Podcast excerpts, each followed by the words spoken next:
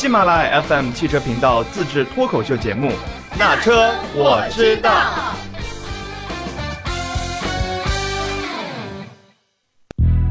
家好，欢迎来到那车我知道，我是范范。哎呀，这一期的嘉宾有点多，再也不是范范一个人了。火山老师很久没有出现的火山老师也来了，来先给大家打个招呼吧。呃，大家好，大家好，我是花姐。嗯，对。然后这一期三个人既然都在了，那咱们就聊一些有趣的话题。十月二十四号，小鹏做了一个科技日，比起他的车，更让人关注的就是他要造他的飞机。啊，然后再加上之前吉利不是又要造手机，然后再之前小米不是要造汽车嘛，就大家就觉得，哎呀，这个汽车行业这个风云突变的有点厉害，咱们就来聊聊，哎，这到底是一个什么情况？我是觉得第一个就是他们要寻求多元化的发展，第二个呢就是他们背后的资本也希望他们在除了新能源车之外，还有一些其他的这个增长的方向，因为新能源车这个对，第一是竞争比较厉害，第二是。你看小鹏像蔚来这种，他们基本上是完全压在了纯电动车上。嗯，但是你看前段时间，上周吧还是这周，我记不太清楚了。就是我们的经济频道央视的，在又开始说那个轻动力车。嗯，啊，他们好像又又说轻动力车是未来一个什么十万亿什么什么什么发展的多少亿的一个这么一个大的一个方向。对，嗯，并且呢，现在有很多业内的人站出来说，纯电动车可能没办法。特别大规模化。虽然说伊隆马斯克也说了，他要做整个电池的产业链，从设计到生产到回收利用，是吧？就整个回收，他要做整个产业链。但是他他只是一说啊，他现在还没还没一撇呢，应该是这个回收这部分。也就是说，纯电动车，大家在这个今年原材料飞速上涨的这个，包括国内的好多企业都去抢这个锂矿啊，抢这些钴，呃，甚至抢这些很多跟电池里边用到原料相关的这些。矿产的时候，大家就意识到一个问题：纯电动车里消耗的这些矿产太多了。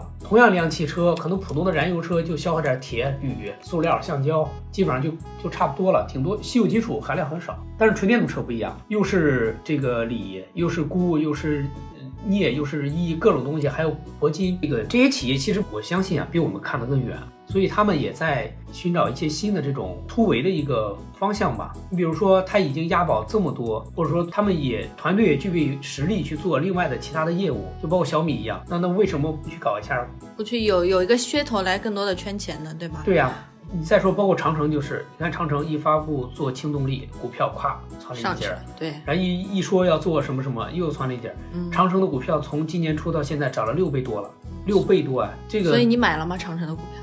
年初的时候有人问我要不要买，我说你最好别买。嗯，那人最近不怎么理我了。对，所以刚刚那个呃花姐问他要不要买房，然后火山老师说最近别买，是吧？我又一次兴起的买房念头可能就被如此打消过去了。对，我希望过几年我不要给火山老师打电话说我后悔了，让他们对我进行赔偿。对，过几年你可能就不跟火山老师联系了，对，就失联了。对，但是我觉得为什么这些事情新势力做的比较多，就是他们从刚开始一个门外汉到造车，他们是尝到了甜头的。所有的地方都要先布局去，先抢先。你等到别人都去做了再做，那就没你什么事儿了。所以我觉得是押宝，就是其实，而且各家好像对不同的领域有自己不同的概念。你像小鹏造飞机去，对，造飞机去造机器马，虽然长得跟狗一样。嗯，对，吉利，吉利不是也要造卫星和火箭吗？啊，对，对我觉得吉利的想法跟特斯拉其实是一样的。我觉得其实在模仿特斯拉走，对我也觉得小鹏其实也会，嗯，就像有有一些模仿性，比如说小鹏现在的官网你上去，它有好物，它这个好物不是就是跟蔚来学的嘛？因为蔚来是最早来推这个，就是这这这这个概念的。那么小鹏它现在，而且它的好物其实也就是很简单，并不是像蔚来做成做成那种比较比较规模化的，就是比较全面的那种感觉。我我觉得它是在尝试，一点一点尝试。我我觉得可能。特斯拉和呃吉利，它是有长远规划的。就比如说帮助，可能也是有政府的原因在里面，就是去需要民营企业或者需要这种的科技企业去做一些事。但小鹏它的体量毕竟在那，它只是一个科技创新公司，它应该没有到那个高度。但是它也在找寻未来的方向，因为。电动车、燃油车都可以几百年之后可能就没了，就是我们发展到现在，那电动车可能会比燃油车更快。嗯，只能靠其他的东西。对，只能靠其他车，因为它不是一个车企。如果我们只是站在一个企业的角度上来看，它是要转型，它要走找它下一步的生产空间，就是生存空间的。所以我觉得未来其实李斌还真的是看得挺远挺全的，嗯，就是他至少这个饼画的很好看，对吧？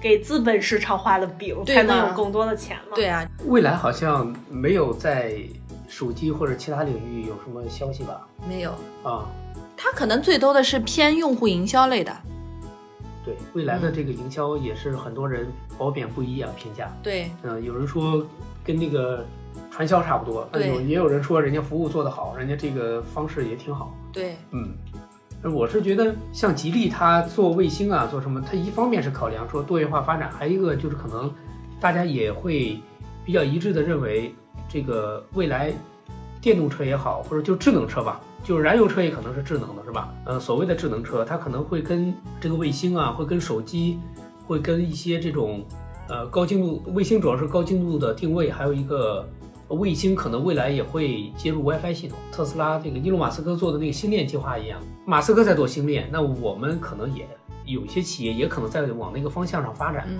因为未来如果真的是我们的手机通讯直接可以通过卫星来通讯，价格又不高，你到哪儿都有信号，嗯，多好呀，谁还用三大运营商啊？对呀对不对？对，所以可能他们考虑的这个长远度，第一个是可能跟这个自己的所谓的生态有关，第二是可能，嗯，在这方面布局的话，也可能想未来挤挤入其他的行业。嗯比如他如果发的卫星足够多，那等那一天卫星这个通讯到来的时候，三大运营商还没做好准备，然后吉利就成了第一大运营商了。对对，这也是有可能的。对，所以说这些企业的很多动作，其实我们是觉得他们不不务正业嘛，有点儿你造车的你不好好造车，你在这干什么呀？嗯是吧？你看奔驰造了这么多年车，现在还在造车，也没见人家去发卫星，连摩托车都没造过。哎，那我有一个问题，就是他的这些举动，你觉得对于呃买车的这些用户来说，就是有没有一些是好事儿还是坏事儿？就这么说吧，就如果就是对于我如果要买一辆车，这个就是他的这些举动会不会是一个加持加分项？就我就选择吉利了。我个人认为啊，短时间内应该没有什么好处，嗯因为它很多的技术，它也不可能很很快的就能用到车上。再说了，呃，未来如果真的是自动驾驶可能会，呃，整个合法上路的话，那么可能这个有自己卫星的，或者说有自己这个其他手机这种，呃，这个终端的这么一些企业，可能会给用户带来更多的便利，或者服务会做得更好，或者整个生态会做得更完整。嗯你不需要这个考虑兼容的问题，或者考虑整个服务的稳定不稳定的问题，就包括整个车未来在通讯上肯定也是跟跟卫星啊，跟这个手机也是密不可分的。嗯。呃，可能再有一点就是，这些车企就是发现真正靠汽车创造的附加值并不是很高，嗯。因为未来电动车它的保养维修这部分的钱是很难挣了，那么挣什么钱呀？我都用有了这么多用户，那我肯定要跟用户密切相关的切的就是手机，嗯就是我们使的那些 app，或者说我怎么能通过我卖了这么多车，吉利一年一百多万辆，嗯我怎么通过这些车来绑住我的用户，又从这用户上撸更多羊毛呢？是吧？嗯我只卖给他一个车，我撸了一回，他不可能天天换车，他也不可能年年一年换好几辆，是吧？嗯所以我是觉得他们肯定也是在觉得自己每年有这么多的新增用户，那我这些新增用户又没办法给我创造价值，包括华为，那华为商店还是挣钱的，那苹果的商店是吧？那那我卖你手机，我还一直在挣您的钱，那我卖一辆车好嘛？嗯您您开一电动车，你好几年跟我都没关系了，嗯。所以他们也不甘心嘛，是吧？对对对，就是从小的来说，可能就像未来的那个用户商城里面的买酒、买吃的、买雨伞，就是买这些快消类的嘛。就是它就好的听感觉就是一个用户的生态嘛，其实就其实也是多渠道挣钱嘛。我们这么说，为什么我就是未来能做这个生态，或者怎么说？他给的都是实在的东西，嗯就是我买车，我买的就是一十几万东西，你跟我非得说那几百万、几千万东西，离我太远了。嗯你非跟我说你造出一个生态来，我未来我这个可能上面有一卫星，我这啊自动驾驶就怎么怎么，我可能我活不到那年是吗？不是我可能到时候都换车了，我我不会考虑那么长远，我不如我买个车换点积分，你给我把伞，给我点吃的，给我点米面粮油，嗯更加实在啊，对不对？嗯所以就像火山哥说的，短期内不会有影响，但是这个短期应该是很长期的一个问题。大理念的附加值对老百姓来说没有什么意义，顶多是我吹牛，我们家这车的企业我造卫星啦，我怎么怎么样，我这个车特别牛。但是好像就是你说它有多大附加值，我觉得没有什么。嗯，也就是一个噱头，大家就看看就可以了。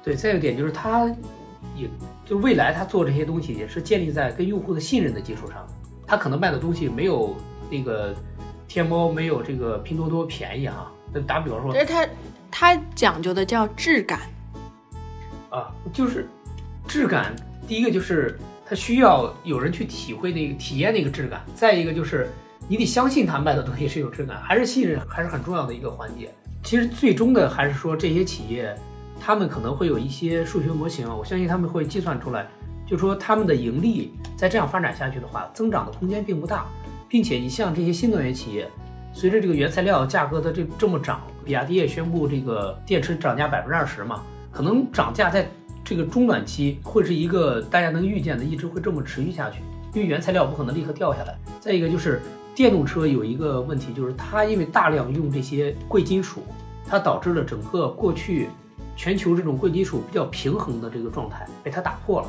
因为过去在正常的工业发展，或者说在正常的这些应用领域里，不可能一下让这个贵金属的需求量增长这么快。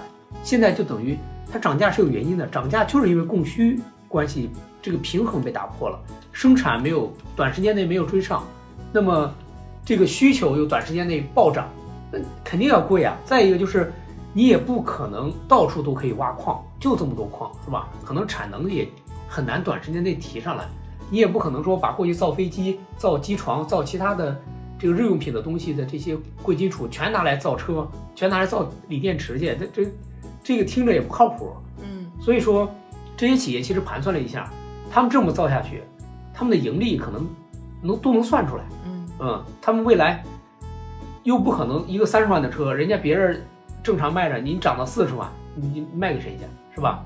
那还是得承受着成本不断的增加，然后利润呢又不断被挤压，市场竞争又很厉害，那怎么办？那想点别的招挣钱呗。